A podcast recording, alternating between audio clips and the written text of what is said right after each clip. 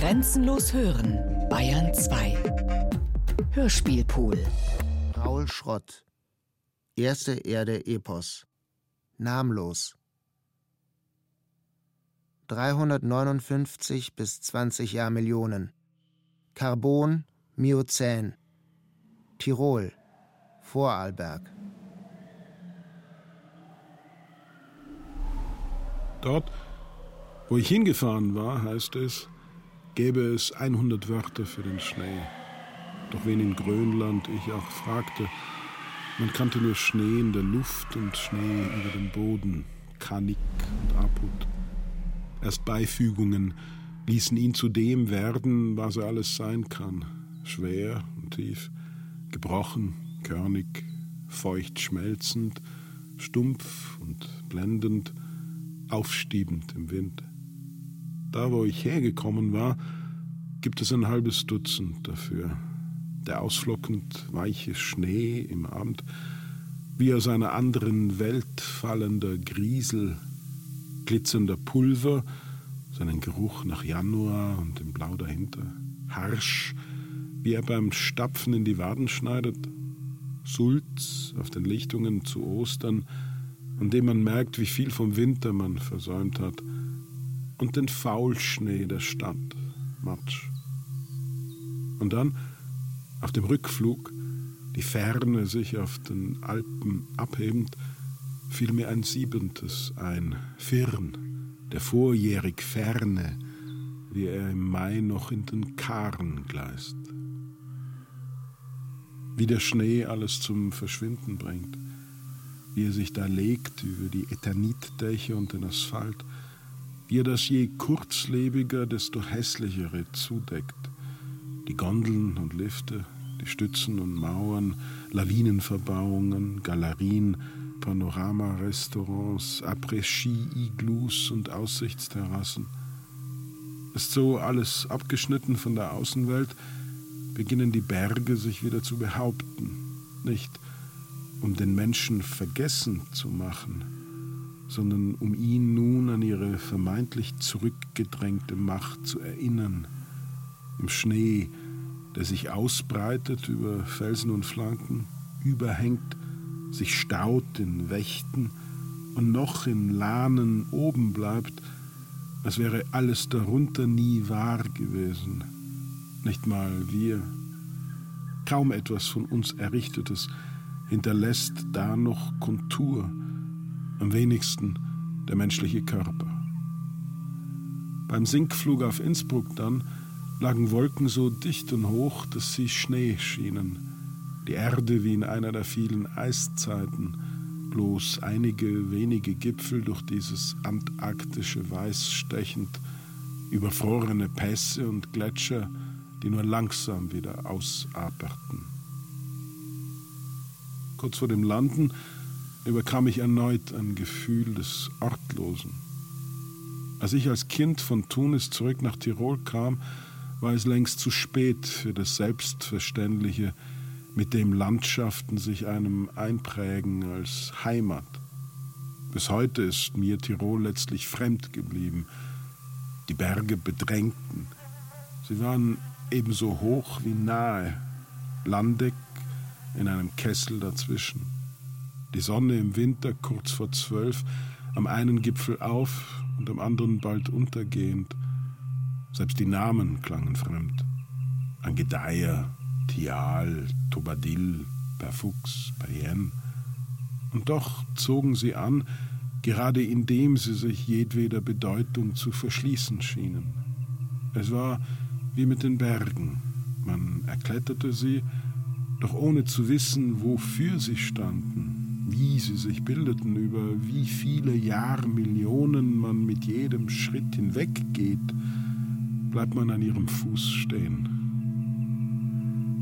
Kann man irgendwo zu Hause sein, ohne sich auch daheim zu fühlen? Hat mir je etwas Heimat vermittelt, dann nicht das Kehlige des Dialekts oder die bald schroffe, bald grüßelnde Art, sondern die Berge das Grau, mit dem sie aufragen, so unnahbar wie Grönland und scheinbar ewig, dass sie einem bei jeder Rückkehr aufzeigen, wie kurz doch ein Leben ist. Kurze Jahre im Gegenüber ihrer Jahrmillionen, bis mir bewusst wurde, dass das vermeintlich Ewige von Bergen der Erdgeschichte gegenüber genauso kurzlebig ist wie ich, wenn auch ein kleines bisschen länger. Das Eis hat das Leben zu dem werden lassen, was es ist, was wir sind.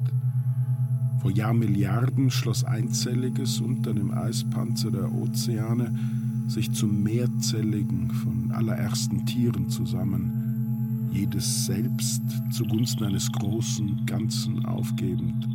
Kein Fortpflanzen mehr von Einzelnem, sondern das Aufgehen im Gemeinsamen. Auch der Tod den die Meereskälte ins Leben brachte, wurde Teil dieses Organismus. Die abgestorbenen Zellen bildeten nun seine Haut. Ob die unterm Eis isolierten Familien der Schwämme oder die Familien der Menschen hier zwischen den Gletschern im Norden und diesen vereisten Alpen, wir sind Tiere. Und mehr an menschlichem ist auch kaum zu erwarten als das, das Eis uns an Zusammenhalt abrang, unterdrückte Triebe und Beistand, Nahrung teilend, das Überleben in der Gruppe sichernd, ob Steine schlagend, Felle nähend oder sich seiner Kinder annehmend. Was dabei an Kunst entstand, von dem blieb wenig übrig. Die Symbolik eines Bärenschädels, den Neandertaler aufstellten in einer Höhle hinten im Taminatal, sahen in einem Stein erkennbare Silhouette eines Kopfs. Flöten aus Schwanen, Geier und Mammutknochen, aus Stoßzähnen geschnitzte Pferde und Wildgänse, die gesichtslose, schwangere Frau vom hohlen Fels mit ihren dicken Brüsten. All die Namen für das Eis, den Schnee, die Schmelze, den Fluss und die Tiere, die sie einmal trugen, längst vergessen. Ebenso wenig wird auch von diesen Alpen bleiben.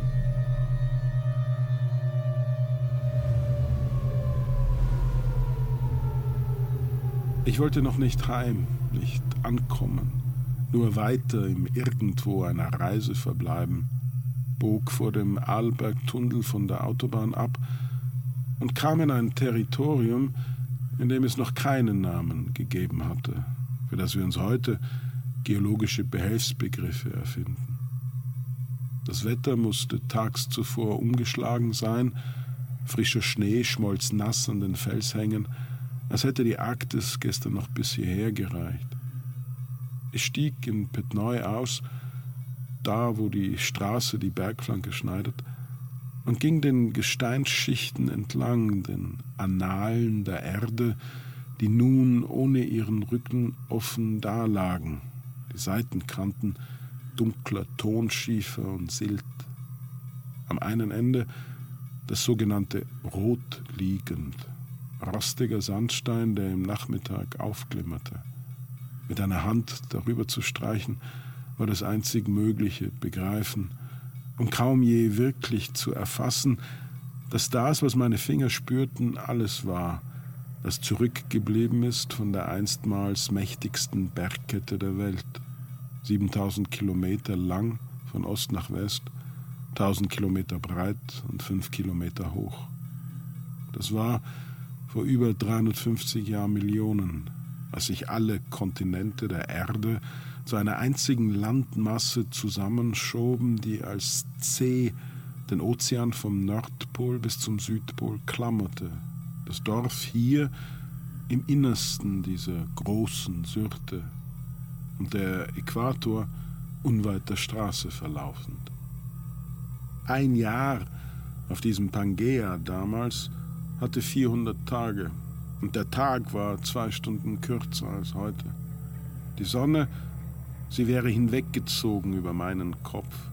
Die Silhouetten der Gipfel hätten sich aufgelöst in ihren Gleisen, und aus dem glühenden Felsland an ihrem Fuß hätte sich keine reißende Rosanna, sondern ein sandig gelber Strom zu seiner Mündung gewälzt, seine Böschungen schmal bestanden mit Farnbäumen und kurzstieligem Grün. Ich hätte bereits die Luft atmen und auf den Uferbänken die ersten Fährten erkennen können von im Schlick sich hinschleppenden Fleischflossern, die Trittsiegel ausgespreizt und eingestochen wie Halbmonde.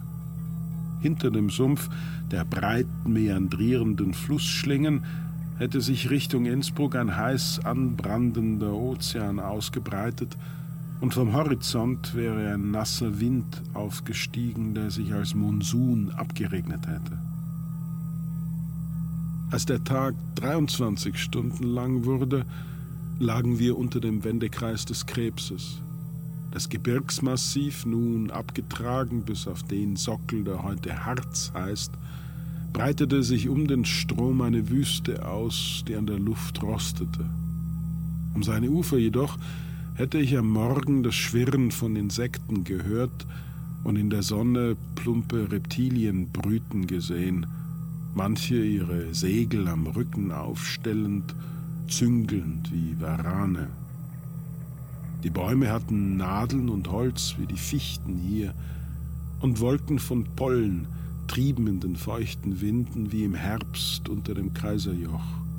Sonst erstickten Stürme alles mit ihrem Staub, der sich ausbreitete wie der dünne Schnee nun an diesem Nachmittag, das rot liegend rau darunter und zu Kristallen von Quarz ausbröselnd, wenn ich mit den Fingerkuppen daran rieb und mit den Nägeln kratzte. Das Leben hatte sich vom Wasser gelöst, sich zu Stämmen und Kronen, zu Schuppen und Rückenpanzern, Hörnern und Krallen ausgewachsen, Schnauzen an Pflanzen rupfend, Eckzähne an Haut und Fleisch zerrend, bis am Ende dieses Zeitalters Vulkane über eine halbe Jahrmillion lang Lava fließen ließen, die nördlichen Breiten Kilometer dick übergossen und beinahe alles wieder zugrunde ging, vermodernd und verwesend, unter einem Himmel, aus dem schwarzer Schnee rieselte und die Erde mit Asche bedeckte, der Ozean ölig und dunkel, rußig seine Wellen. Unter den wenigen Überlebenden aasfressende Reptilien, nicht größer als ein Marder, stummelschwänzig, mit kantigem, ohrlosem Schädel, zwei scharfe Reißzähne aus dem Maul vorstehend, aus denen viel, sehr viel später Nager wurden, die in wieder aufgeschossenen Bäumen nach Insekten schnappten, Knollen, Wurzeln und Blätter zerkauten, die ersten Säugetiere.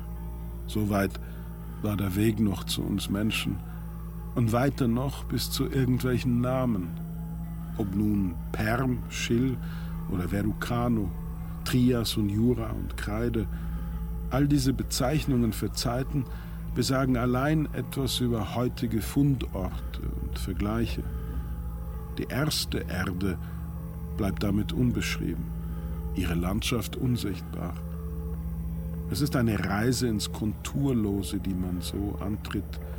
Es gibt keinen Weg, der irgendwo hinführen würde, nur plötzlich auftauchende Stationen im Nichts. Nicht einmal das, einzig für kurz erhaschte Blicke darauf, ein Weißaus von Zeit und von Raum. Und was man dann darin sieht, beruht mehr auf eigenen Vorstellungen als auf dem, was man erkennt.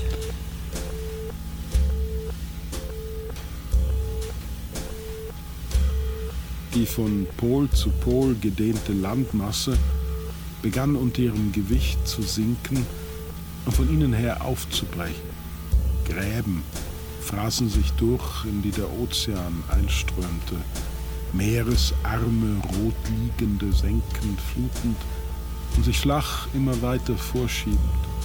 Wir hier am spitzen Ende eines schmalen, langen Golfs, der sich von China bis nach Ägypten hinzog, über dessen flaches, sandiges Ufer Wasserfinger griffen, brackige Seen zurücklassend, die in der dörrenden Sonne erst zu Gips auftrockneten, dann zum Perlspat des Dolomits und schließlich zu Schollen von Salz, weiße Blüten blendend im Licht, bis diese Kruste erneut verschwand unter Schlamm und Sand und irgendwo da innen unter der Feuerspitze und der Wetterspitze zu Mineral wurde.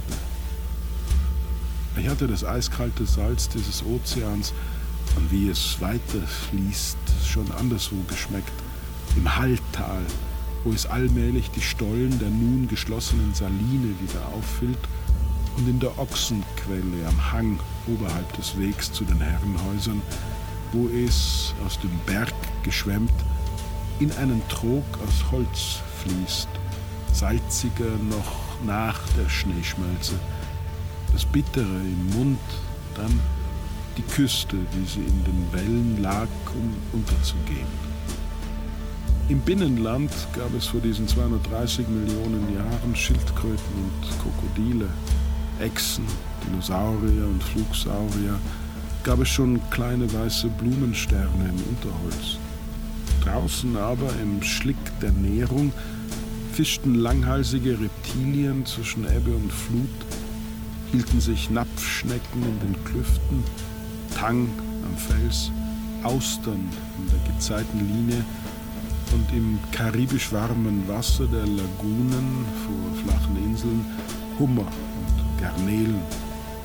In den Tiefen schwebend die Spirale eines Kopffüßers, um mit seinen Tentakeln loszuschießen, als wollte ein Oktopus sich in einem Schneckengehäuse verkriechen.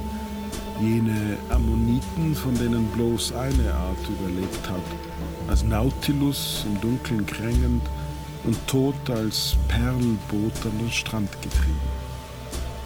Als Barre vor dem Ozean hatte sich da längst ein breites Riff gebildet.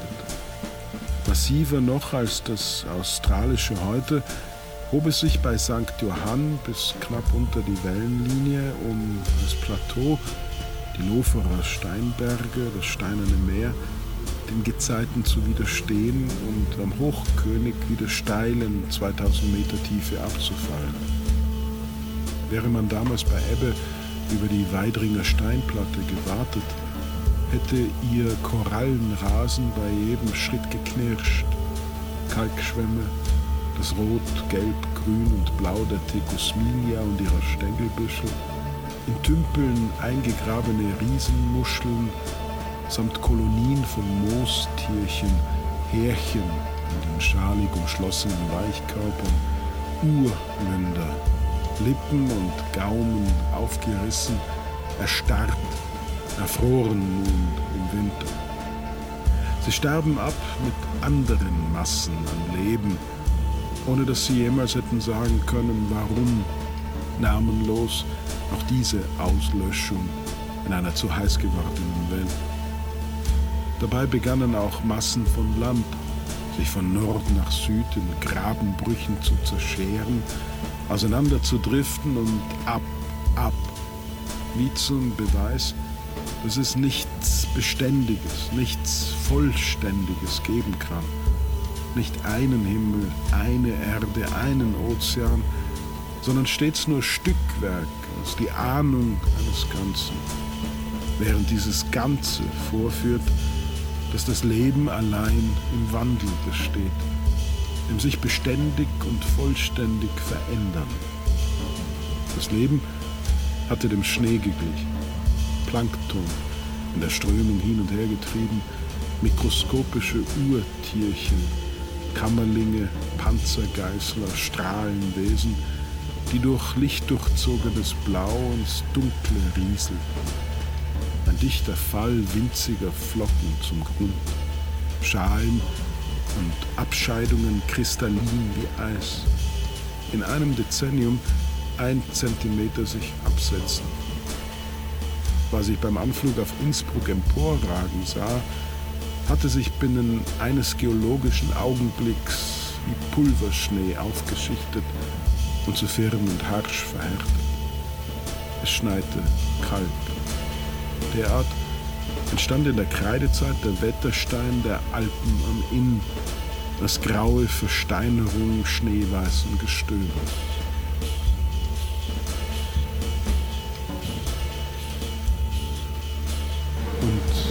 Längsgraben in der Landmasse weitete sich allmählich und uferte aus zum heutigen Atlantik, ruckweise splitternd über hunderte Millionen Jahre hinweg. Eine Bruchlinie sich bis hierher vorfressend, um Afrika von Europa zu trennen. Und auch diese Kluft weitete sich und füllte sich mit Meer.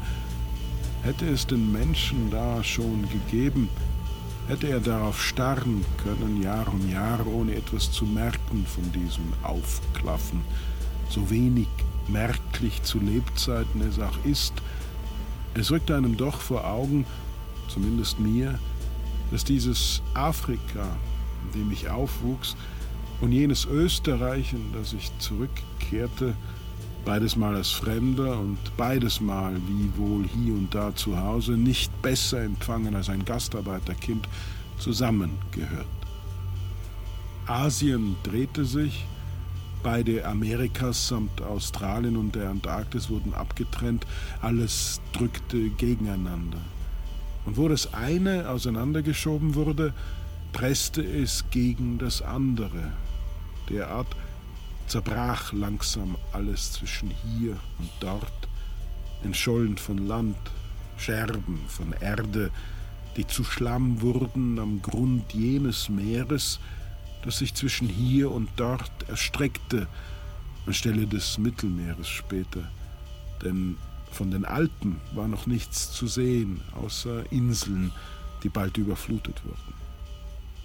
Und dann, als vor 65 Millionen Jahren ein Asteroid einschlug und der Himmel sich Jahrzehnte verdüsterte, die Saurier ausgelöscht von diesem Schwarz, einzig ein rattengroßes Nachttier sich in diesem Dunkel vermehrend, um sich zum Primaten und somit zum Menschen auszuwachsen, in den unnennbaren Äonen, denn was heißt schon Jura, Kreide, Tertiär, wo sich Europa nunmehr unter Afrika zu schieben begann, unter jenes noch nicht Mittelmeer und aufgeschmolzen wurde, glutflüssig ins Innere der Erde gezogen, wie das bloß beschreiben. Es gibt keine Worte dafür. Es verschließt sich jeder Anschaulichkeit und steht mir doch tagtäglich vor Augen, während ich am Schreibtisch versuche, diese gleichgültigen Prozesse der Geologie aufs Papier zu bringen. Schaue ich da rechts im Fenster hinüber nach Schwarzenberg, weiß ich, dass am sogenannten Bödele die europäische Kontinentalplatte beginnt hinab ins Tiefe zu gleiten. Und schaue ich dann wieder geradeaus zur Canisfluh, so sehe ich zwar, dass diese steilkantig aufragenden Kalkbänke nach Süden hin wieder schräg abfallen, man weiß auch, dass die europäische Platte weiterhin zentimeterweise in den Erdmantel geschoben wird, um dabei zurückgestaucht und aufgefaltet zu werden, doch ohne es recht zu erfassen, zu erblicken, ohne dass es mir etwas sagt, außer dass alles, was man an Hangrutschungen, Lawinen, Muren, Steinschlag, Überflutungen der Bregenzer Ache erlebt, ganz und gar bedeutungslos ist im Vergleich zu unserem unglaublich langsamen Abgleiten in das Innere der Erde. Und dann und dann und dann, doch es gibt kein Und, weil sich alles aneinander reiht. Und es gibt auch kein Dann, weil es kein Ziel gibt, es zu nichts führt, nicht einmal zu einem Ende. In so zähem Fluss ist alles befangen, dass selbst die geringfügigsten Nebenwirkungen, Erdbeben etwa, überraschen. Alles geht derart allmählich vonstatten, dass in unseren Begriffen gar nicht zu sagen ist, wann etwas beginnt und wann es wieder aufhört. So auch, als sich der afrikanische Kontinent vor 20 Millionen Jahren über den europäischen Kontinent schob, um von dem erbitterten Widerstand angehoben zu werden, verfaltet hochgequetscht und aufgerissen zu unseren Alpen. Und es war dies ein ebenso unmerklicher Prozess wie jener, der im selben Zeitraum weiter im Süden den ostafrikanischen Grabenbruch entstehen ließ. Während sich hier die steinerne Narbe der Berge zu bilden begann, schnitt es dort eine Kerbwunde in die Erde, welche bald austrocknete, so dass die Affen da auf diesem dünnen, dürren Schorf lernen mussten zu überleben und anfingen sich zu uns Affenmenschen zu entwickeln, um schließlich über die Landbrücke zu kommen, welche der Aufprall der Kontinente hatte entstehen lassen, und unsere Welt zu bevölkern, die da noch Sumpf und Regenwald war, Ebenholz und Teesträucher, Stink- und Kakaobäume, dazwischen Nashörner und Flughörnchen, aber auch schon Hirsche, bis auch die Aufschürfung hier aufhörte zu nässen und sich zu den steinernen Schrammen der Alpen schloss, in denen die Hominiden die ersten berglerischen Züge gewannen, jene flache, dafür umso breitere Denkerstirne, die es uns ermöglicht, selbst noch all das Geröll hier nutzbar zu machen und das Gebirge für das Bergwandern und den Wintersport zu erschließen. Derart entstanden, nein, erstanden wir, indem wir aus den Bäumen herabstiegen, uns aufrichteten und losmarschierten, um dann und dann vor einer Million ebenso gut wie vor 40.000 Jahren als vermeintlicher Homo sapiens in Tirol herauf und herum zu klettern. Damit jedoch meine ich nicht die Ironie, dass was dort auseinandergezerrt wurde, hier auf die Spitze getrieben wird. Oder dass dies erklären würde, weshalb die politischen Verhältnisse im Landtag hier seit Urzeiten von den Schwarzen bestimmt werden, sondern allein die Tatsache, dass ganz Tirol, jawohl, man stelle sich vor, dies heilige Land Tirol, wo man zuletzt Wahlplakate mit Hier ist nicht Marokko aufstellte, um den Touristen die geografischen Verhältnisse klarzumachen, dass diese Insel der Seligen und Rechtschaffenen und Scheinheiligen als sie endlich aus dem Meer auftauchte, Afrika war. Genauer gesagt, ihr nördlicher Rand. Dass also die Grenze Tirols, die zu den Piefkes, seit jeher die nördlichste Grenze Afrikas war und ist und bleiben wird. Und dazu die stille Ironie, dass die Vorarlberger im sogenannten Ländle welche von den Tirolern eigentlich nicht besonders geschätzt werden, genauso wenig wie die Salzburger, obwohl sie doch keine Wiener sind und ungeachtet dessen, dass sie mit Tirol ihre Postleitzahlen teilen und beides noch unter den Habsburgern eins war, dass die Vorarlberger folglich die wahren Europäer sind. Und wissen Sie dann, wo Afrika beginnt? Von Vorarlberg, also von Europa aus? Beim Arlberg, ja, sodass ich, sobald ich durch den Arlbergtunnel fahre, in einen Kontinent gelange, der so dunkel ist, dass er es nicht einmal selbst weiß, völlig schwarz. »115.000 Jahre bis heute. Würm, Kaltzeit. Heute. Tirol.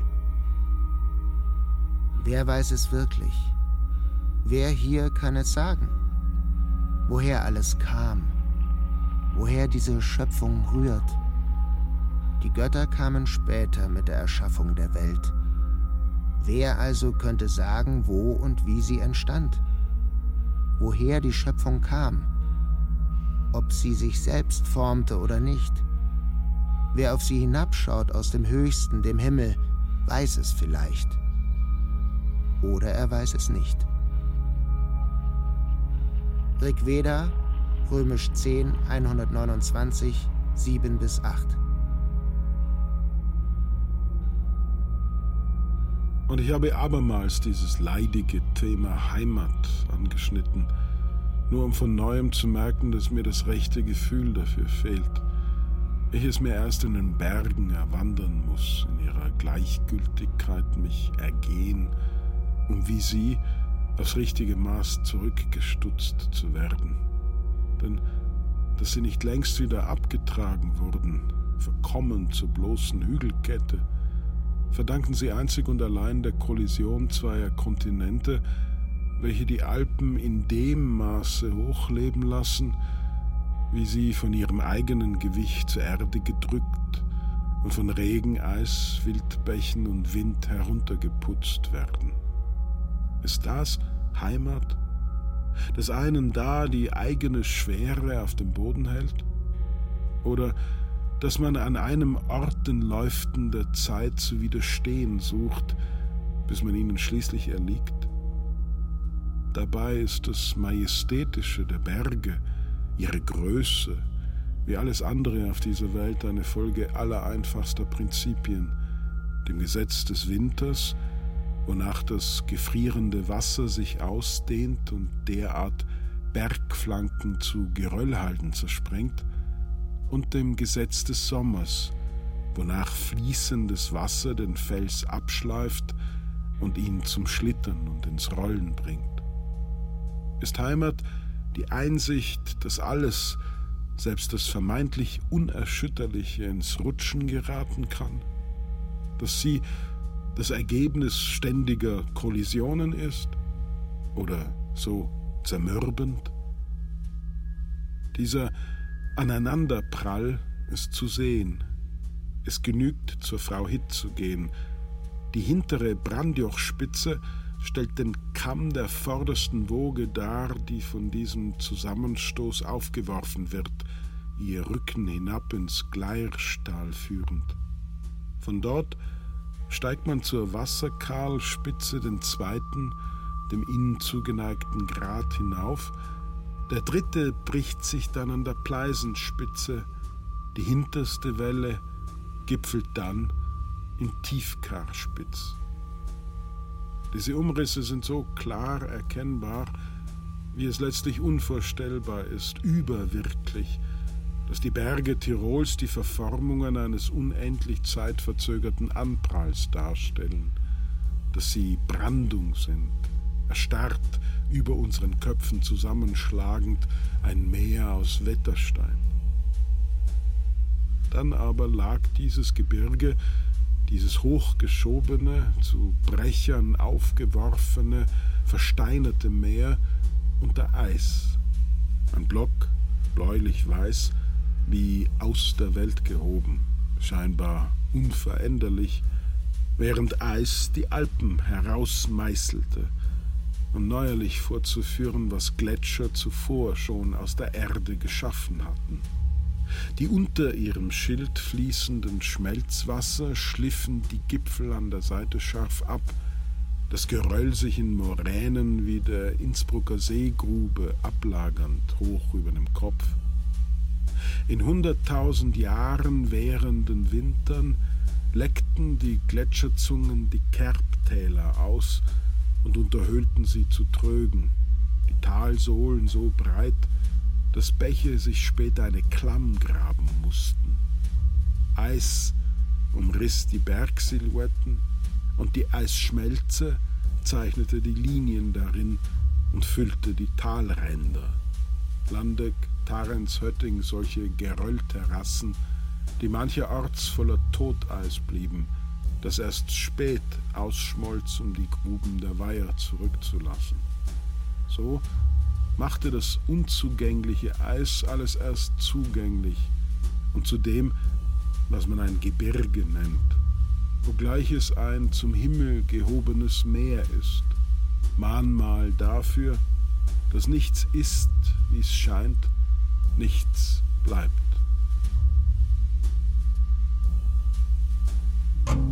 Dennoch scheint dieses Land so wenig wirklich. Denn anstatt hier die Lehre vom Untergang und Auftauchen der Erdteile zu erkennen, wurde sonntags in der Messe allenfalls die Sintflut gepredigt. Statt auf dieses Monument alles übersteigender Zeiten zu blicken, sah man kaum je weiter als zum nächsten Kirchturm. Und anstelle des nicht menschlich Namenlosen waren die Heiligen all hier stets wohlfeil St. Johann, St. Anton, St. Jakob, St. Kathrein, St. Leonhard und der in einem Kessel voll siedendem Pech betende St. Veit in Defferecken. Man führt Gott aller Orten im Mund, vom allgegenwärtigen Walten der irdischen Mächte, wie es offen zutage liegt, will man hingegen nichts wissen, wiewohl man ausgeliefert mitten unter ihnen steht. Eher errichtet man Gipfelkreuze und Marterlen und schließt vor der alles Mensch wie Dasein in Frage stellenden Urgewalt die Augen. In den von Gletschern als Zeichen ihrer selbst gesetzten Findlingen sah man Judensteine. Fossile Meeresschnecken wurden Schafen in die Tränke gelegt, als könnten sie die Drehkrankheit abwehren.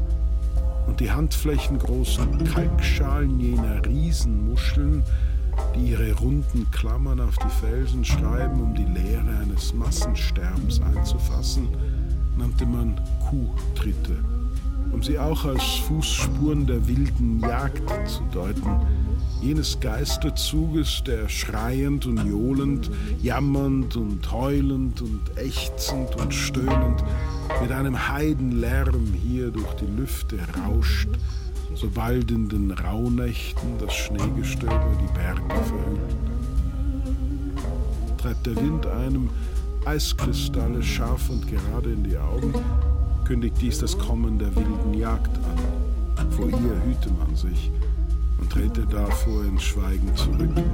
Andernfalls man Gefahr liefe, von ihr verschleppt zu werden. Ihrer gilt es zu wehren, sein Fleisch und Blut zu behaupten, seinen Grund und Boden. Herr, verschone uns vor diesen Wilden. Dabei besteht dieses Heer der Toten und Untoten aus all jenen, die nach der Eiszeit unsere Flusstäler besiedelt haben. Die Nachfahren steinzeitlicher Jäger und Sammler aus den Vorländern, aus Anatolien eingewanderte Bauern, die Säcke voller Getreidekörner, Viehtreiber aus den kasachischen Steppen auf Pferden und Wagen, die uns auch Milch und Käse brachten, die Schnurrbandkeramiker und Glockenbecherleute mit ihren getöpferten Gefäßen, die Kelten und die Räter, denen wir den Namen für unser Gebirge verdanken, weil Alp bei ihnen das Weiß des Eises und die Hügel darunter bedeutete. Die Römer, die jedes Bergland von hier bis zum Balkan, dem Kaukasus und Schottland pauschal als Albanien bezeichneten. All das Fremde, das den vormalig Fremden, nun auch auf Almen Einheimischen immer wieder aufs Neue zu einem Albtraum geriet. Die Fokunaten im Unter- und die Brionen im Oberinntal, laut Horaz völlig feindselige und friedlose Stämme, die in Festungen auf fürchterlichen Berghöhen hausen, die sich gegen die Römer ebenso wehrten wie zuvor und danach jedweder Menschenschlag hier, der sich erst engstirnig gegen Eindringlinge stellte, nur um dann von ihnen zu profitieren. Mancherorts sind noch die Züge von Roms Soldaten zu erkennen, die Assyrien der Bretagne, dem ganzen Reich zusammengezogen, hier stationiert wurden. Die Backenknochen der Goten, Germanen, Vandalen, Hunnen, Slawen und all der anderen Völkerwandernden, die sich nun vor unseren Seilbahngondeln Winters versammeln. Sie ist uns anzusehen, die wilde Jagd der Männer, Frauen und Kinder, die allzu oft vor ihrer Zeit starben. Und Schalensteine, Opferplätze, das Scheibenschlagen, Schemenlaufen, Blochziehen und weiß Gott wie viele Kirchen hinterließen. Doch ehe man dieses scheinbar Fremde unserer Abstammung zugibt, presst man das bunte Volk in ein wildes Heer, wir sind ja Tiroler, es gäbe es nichts anderes, als hätte es stets nur uns Tiroler gegeben, gell? Dabei haben viele aus dem Zug uns ihre Namen weitergereicht. In Absam ließ sich der Kelte Abudius, der Siegreiche, nieder. In Wilder Mirming Leute des bajuwarischen Williram. in Mieming der Altgermanen Memo. In Erl hinwieder hatte der Römer Aurelius sein Landgut.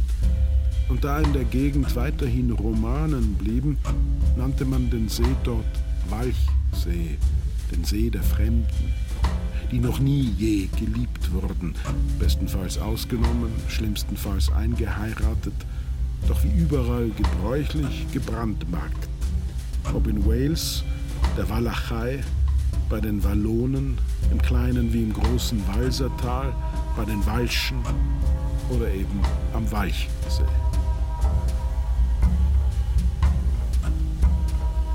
Nichts von dem, was ich nun um die Berge einzukreisen versuche, wusste ich so. Ich begreife erst jetzt, langsam und beim Schreiben, dass was mir ein Gefühl von Heimat vermittelt hat, Gerüche waren. Schnee, der auf den Ästen liegt und leicht nach Jod riecht, das Harz eines frisch gefällten Baumstamms, der Nadelboden einer Lichtung. Heimat war mir daneben der Dialekt, das Tirolerische, wie es daheim gesprochen wurde, als daheim für mich Tunis, Zürich oder Wien hieß.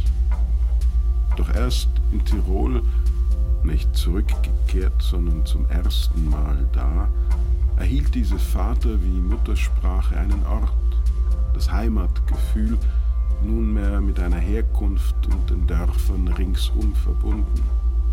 Was hieß das hier alles? Je tirolerischer diese Ortsnamen klangen, desto unverständlicher erschienen sie. Nur wenige erklärten sich von selbst. Schattwald, Weißenbach, See. Und einige wirkten wie aus Märchen gefallen über ein stilles Volk und dessen zutiefst in den Bergen verborgenen Reiche in Falterschein, Gunkelgrün oder Hochgalmig. Die meisten aber behaupteten sich abweisend und verschlossen, ohne etwas preiszugeben, was mich dazu brachte, nach den Eingängen dieser unzugänglich gewordenen Paradiese zu suchen, um dann zu entdecken, dass es sich bei Galmik bloß um die wiedergekäute Aussprache einer im transalpinen Gallien üblichen Bezeichnung für öde Hochebene Kalmis handelte und sich in Gunkelgrün das ladinische für Mulde Concula verband mit dem deutschen Gerüne, der Sturmfällung eines Windwurfes. So wurde bald in vielem eine Ahnung reiner Landschaft sichtbar von noch nicht urbar gemachter Natur. Sperrten und Gschnitz waren einmal mit Eichen bestanden gewesen, Largatz im Herbstgelb von Lärchen und in Elmau säumten Ulmen die Böschung.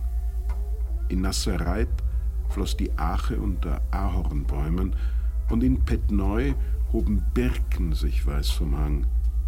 Mit Blumenwiesen prangen konnte nur Flirsch, während es in Agnitz immerhin Erdbeeren, in Schleinitz Zwetschgen und in Czarnitzen Moosbeeren gab. Und was dann Falterschein betraf, diesen vermeintlichen Hain mitsommernächtlicher Elben, lasse man sich nicht täuschen.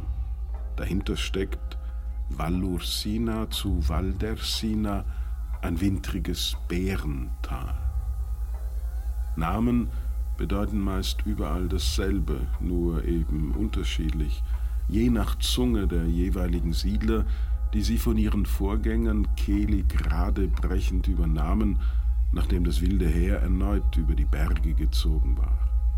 Wer aus diesem Zug hier hängen blieb, nahm das Einheimische meist quer in den Mund, um es Grameilen zu zerbeißen oder in das eigene zu übersetzen.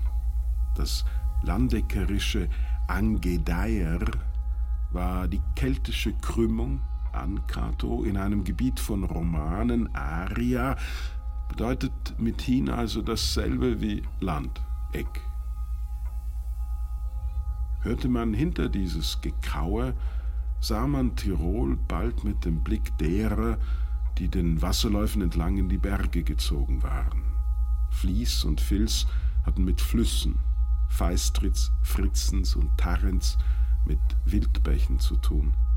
Eine Furt gab es im romanischen Facken, wo man auf Trittsteinen nassen Schuhs über den flachen Inn stieg, und Perrienne ist alles, was von einer keltischen Brücke über den Fluss Brive Enna übrig blieb. Auf der anderen Seite des Talkessels wieder in Perfux hören geübte Ohren noch die lateinische Schwemme profusio heraus. Alle, die sich hier niederließen, hatten weniger mit den Bergen, denn mit dem Wasser zu kämpfen. Allzu viel Land war zum Anbau oder als Weide unbrauchbar. Ob Möds, Mieders, Itters, Natters, Sautens, Saurs, Sistrans, Ampas oder die Leutasch, hinter all diesen Namen verbarg sich dasselbe Übel, Feuchtland, vermooste, sumpfige Hänge, saure Wiesen, Moore und Morast. Darüber aber lag nur Ödland, die Halde von Karres, das Geröll über Mils, die Murenabgänge bei Ruhm, Roppens bröckelndes Gefäls, der grindige Schotter von Grins, der Flusskies von Graf, das scharfe Gestein von Scharnitz. Zwischen Fluss und Berg, der nassen Erde und dem steinigen Boden breitete sich einzig der Wald aus. In Ehrwald stand man bereits an seinem Anfang, und in Mittenwald war man aus ihm noch lange nicht heraus. Ob in Reute, Rietz oder Riet, brauchte man ein Stück Ackerland, musste gerodet werden. Und nur selten ging dies so einfach wie in der Enklave Jungholz. In Schwend und Langenschwand wurden die Bäume nicht gefällt, sondern ihre Rinde eingekerbt, um die Stämme auszutrocknen und sie so absterben zu lassen, Wurzelstücke faul in der Erde.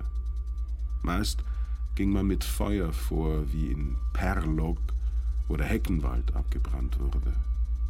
In Spiss wurde das dichte Unterholz ausgehackt, um wie im Navistal Neuland zu gewinnen oder wie in Galtür Kulturen anzulegen. Kaum je war die Erde so fett und feist wie im pfunzerischen Ligea. Im stubayerischen Kartnal etwa besaß eine Familie oft kaum mehr als das Viertel eines Streifenlands, den ein Mann an einem Tag zu mähen vermochte. Reich würde man ohnehin in unseren Höhen nicht, selbst dann nicht, als man in Hall Salz und in den vielen knappen Löchern und Köpfen Silber, Kupfer und Blei fand. Reich davon wurde bloß Kaiser Maximilian I., die Fugger und Venedigs Prospektoren, die Venediger Männlein. Nach den Kahlschlägen im Unwegsamen stand in Tobadil dann ein Bretterwerk, Tabulatum, in Pfafflar ein Stadel, Pabularium, im keltischen Götzens das grobe Flechtwerk einer Karte, Katienna, und im althochdeutschen Sölden, Selida, ein kleines Blockhaus aus gefällten Stämmen. In Kämmerten und in Umhausen hingegen stieß man jedoch am Ende des Holzwegs auf sinnbildlichen Luxus, eine aus Steinen aufgemauerte Kemenate und eine Art Vierkanthof. Nicht wenige solcher Besitzungen waren jedoch der Pfaffenhöfe oder des Kaisers. Der armselige Rest blieb den Bauern überlassen, die ihr Erbe unter den Söhnen aufteilten, bis schließlich auf jeden nur mehr ein paar Wiesen kamen. In Gafflar versuchte man dann, Rösser zu züchten, Jungstiere im Gehege von Treil, und in Partscheil suhlten sich ein paar Schweine. Das bisschen fruchtbarer Boden aber wurde in Kossut, Schmirn und Ladis zu Kot, Schlamm und Dreck, überdüngt vom Vieh der Schweighöfe, die man später auf jenen Anhöhen errichtete, wo der Ackerbau sich nicht lohnte. Im Sommer zog man mit dem Vieh noch höher, um das letzte Gras zu nutzen. Den Wettern ausgesetzt, schichtete man da die Mauern einer Ategia auf, die unsere holpernden Zungen verkürzten zu Tai oder Dias. Ringsum die Frühlingsalm von Langestei und das Kühtal.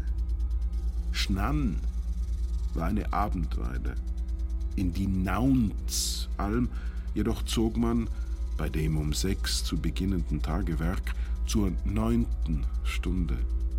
Und für die heißen Tage im August gab es in Narötz einen Bremstall, der dem Vieh Schatten gewährte, bis allzu schnell das Alpenglühen wieder Schnee und Eis ankündigte, unter dem diese Gebirgsweiden für den Rest des Jahres verschwanden, übergossene Almen allesamt. Blickte man hoch, dann um zu schauen, woher die Gewitter kamen. Doch die Berge waren kaum etwas, was man hätte abheben müssen. Wozu vereinzelte Spitzen unterscheiden? Da war nur ein Bergstock, weshalb man ihn in der jeweiligen Sprache stets nur Gebirge nannte. Als solches stellte es einzig Ödland dar. Ob dieser oder jener Gipfel, was bedeutete das denn schon? Ein Schrofen war das, was er war. Falls er einmal einen Namen trug, wurde er gleich wieder vergessen, weil keiner auf die Gipfel und ihre Flanken Anspruch erhoben hätte, sie unwegsam und nicht zu bewirtschaften waren. Wichtig blieben allein Übergänge wie der Fernpass, fernab des Weges übers Seefeld. Doch die Ferne war kaum interessanter als die aufglänzenden Ferner. Falls Berge dennoch Namen erhielten, dann indem sie von einem Hof, einem Weiler oder einer Alm aufwärts wanderten. Was auf den Karten mit Hoch beginnt, verweist stets auf das darunter, wie der Hochpfeiler auf das Faulige der Mooswiesen an seinem Fuß. Und dabei wanderten auch Personennamen auf. Am Brenner hatte ein gewisser Prenerius aus einer Köhlerfamilie das Privileg erhalten, Entgelt einzustreichen für die Beförderung von Waren über die Passhöhe. Und am Reschen wohnte einer, der Resch hieß. Meist aber benannte man den Gipfel schlicht nach dem letzten Bergbauern im Tal darunter, so der Ortler nach dem Mann Ortel, so auch der Karwendel nach dem Gerventil einer Vandalenfamilie, welche sich im Gefolge all der wilden Jagden und ihren winternächtlichen Völkerwanderungen herverirrt hatte.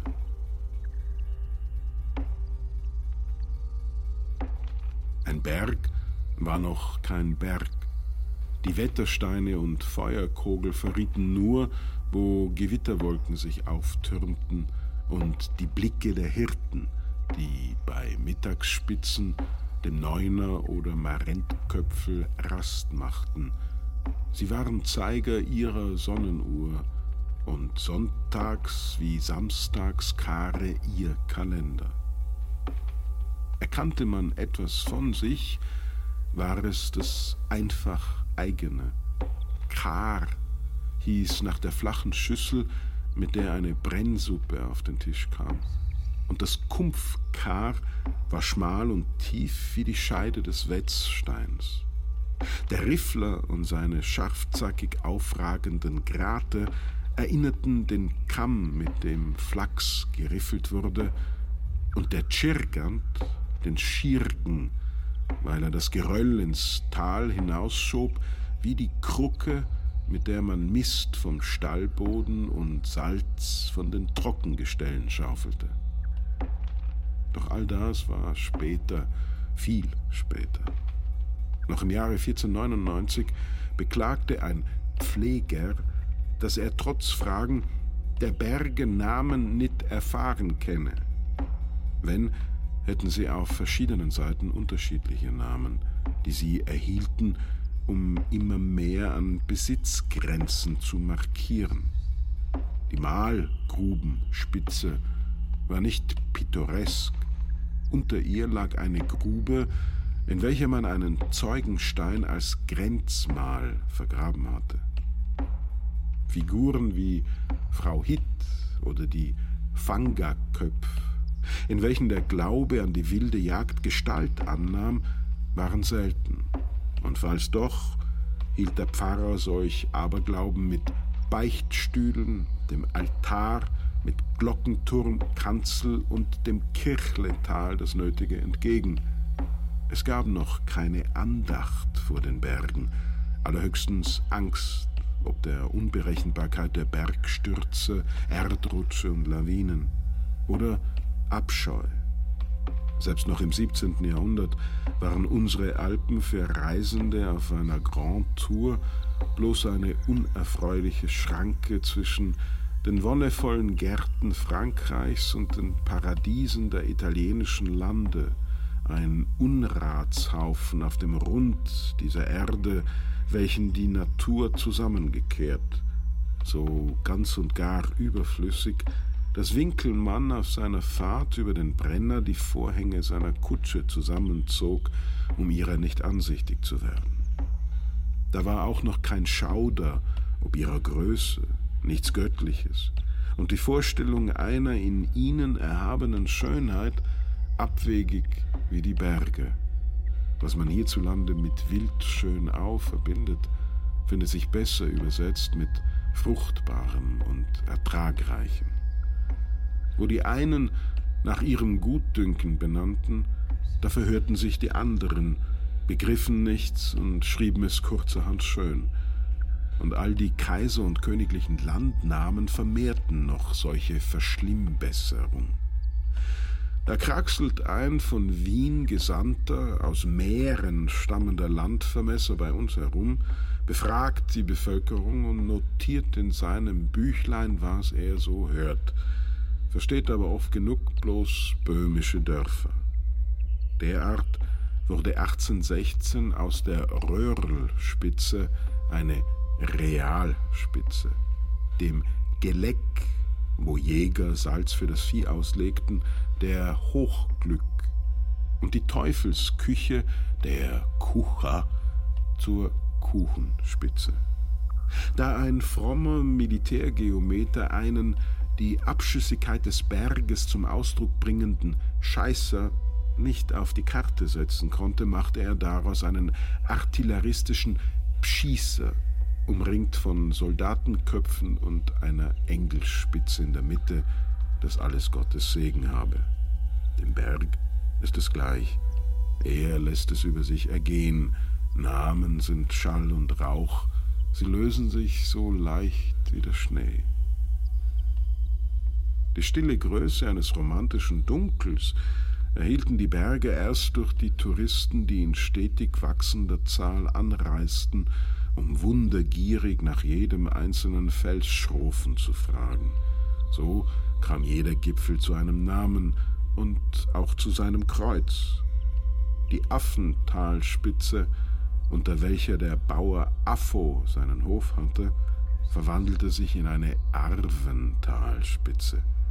Allerorten entdeckte man eine Adlerwand oder einen Falkenstein und gar einen Schillerkopf, welche der Majestätik des Gebirges eine passende Gestalt verliehen, Manch ein Gipfelstürmer entblödete sich nicht, sich im Blodigturm oder anderen Zacken selbst ein Denkmal zu setzen. Die Gurtisspitze wurde jüngst zur Servas Heilspitze erklärt, und es fehlte nicht viel, und der große Kinigat und der Rosskopf wären versteigert worden, umgetauft in das A-Shampoo 1 und A-Shampoo 2 einer Softwarefirma.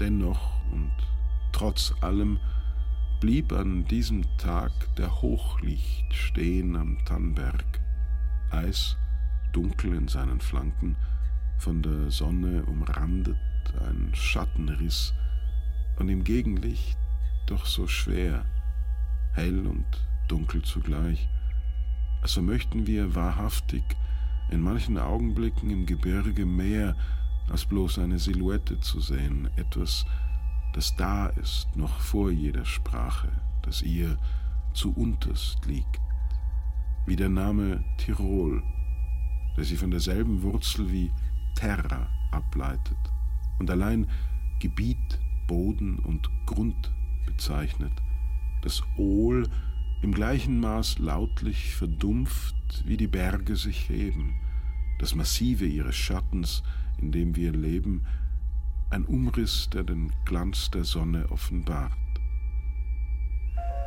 Und so war ich von Grönland aus über den Arlberg in das Lechtal und weitergefahren, wo ich zu finden gedachte, was Berg war, bevor er einen Namen trug, wo er vielleicht noch wirklich war, und kam in eine Talkrümmung, deren Waldhänge von Lawinen allzu oft kahl geholzt worden waren, ein Kerbtal, von dem 1930 ein Erdbeben ausgegangen war, ein Hochtal, von dem aus man durch Schnee und Eis in die Fremde zog, ein Albtal, in welchem Wintertote nicht begraben, sondern im Frühling übers Steinjöchel weggekarrt wurden, eine Talenge, wo heute auf die paar Familien weniger als ein Dutzend Kühe kommen, fuhr also nach Nam los, als ließe sich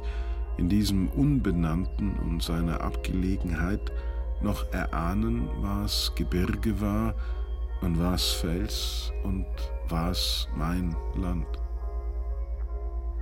Und da waren nun Häuser, aber kein Platz, eine Kirche, doch keine Mitte, nirgendwo um anzuhalten, kein Ort zum Verweilen. Das hatte ich mir erwartet. Ich erhielt dort einzig die Auskunft, dass namenlos nie namenlos gewesen war.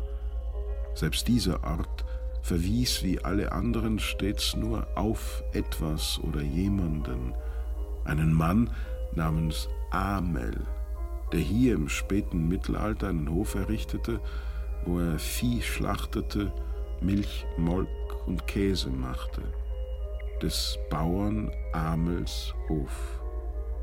Nach seinem Tod dann nur noch Namles Schweighof. Selbst wenn man nicht aufgab und hinter all den Namen weiter nach irgendeiner Art Wahrheit suchte, musste man sich abfinden, dass sie kaum etwas verbargen. Es war kein Geheimnis in ihnen, sie lagen ebenso offen zu Tag, wie die Berge nichts verschlossen, sondern ganz im Gegenteil den vormaligen Grund einer Wüste, eines Meeres, einer Eiszeit ins Licht hoben. Ob der Wetterstein oder ein Name, beide waren sie nur Ablagerungen, das wenige und winzige, das vom Leben, von jedwedem Leben zurückbleibt, das Bedeutungslose. Ein Leben, das jedoch nichts anderes als durch den Namen Amel bezeichnet wird, wie er zurückgeht auf das germanische Amal, Arbeit, Mühen, das stete Auflehnen gegen die Berge, gegen die Zeit, die versteinert in ihnen daliegt, gegen das Hochlicht und das Gestöber, in dem sich alles auflöst. Eines jedoch wurde an den Ortsnamen offenbar. Kein einziger bezog sich selbst im entferntesten auf Eis oder eines der Worte für Schnee.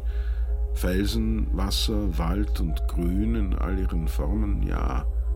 Der Winter allerdings, er wurde lieber als blinder Fleck belassen. Man verlieh ihm besser keinen Ort, weil er ansonsten für immer die Wiesen und die Weiden überdecken könnte.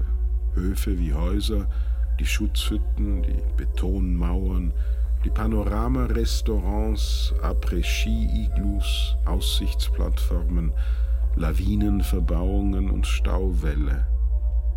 Es hielte nur Unsichtbares noch das Eis zurück, etwas, das einmal ausgesprochen und an einen Namen gebunden einer Lahn gleich herabkäme, um uns alle darunter zu begraben. Als sollte man verdrängen, dass angesichts von Schnee und Eis auch die Karten und die Straßen, mit denen wir diese Bergstöcke zu erschließen glauben, nur Zeichen sind von etwas Vorläufigem, Markierungen des Weges, Haltestellen einer Reise ins Nirgendwo, in ein schweres und tiefes, manchmal gebrochenes und stumpfes, dann wieder blendendes und im Kammwind aufstiebendes Weiß, in dem Lifttrassen, Sessellifte und Pisten nur Versuchsbahnen sind, belustigende Spielformen und Konstruktionen auf einem Gelände, das sich wieder vergletschern wird. Das Geschiebe des Eisstroms, Metall und Beton zermalmend, jedwedes Bauwerk abschleifend bis auf den nackten Fels und der Ozean aufs Neue zurückkehrt.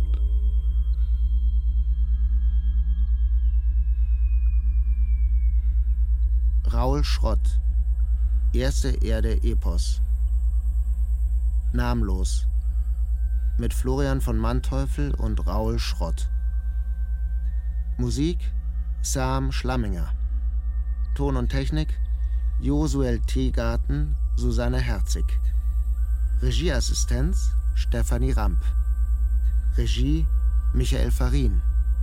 Produktion Bayerischer Rundfunk 2016. Redaktion Herbert Kapfer.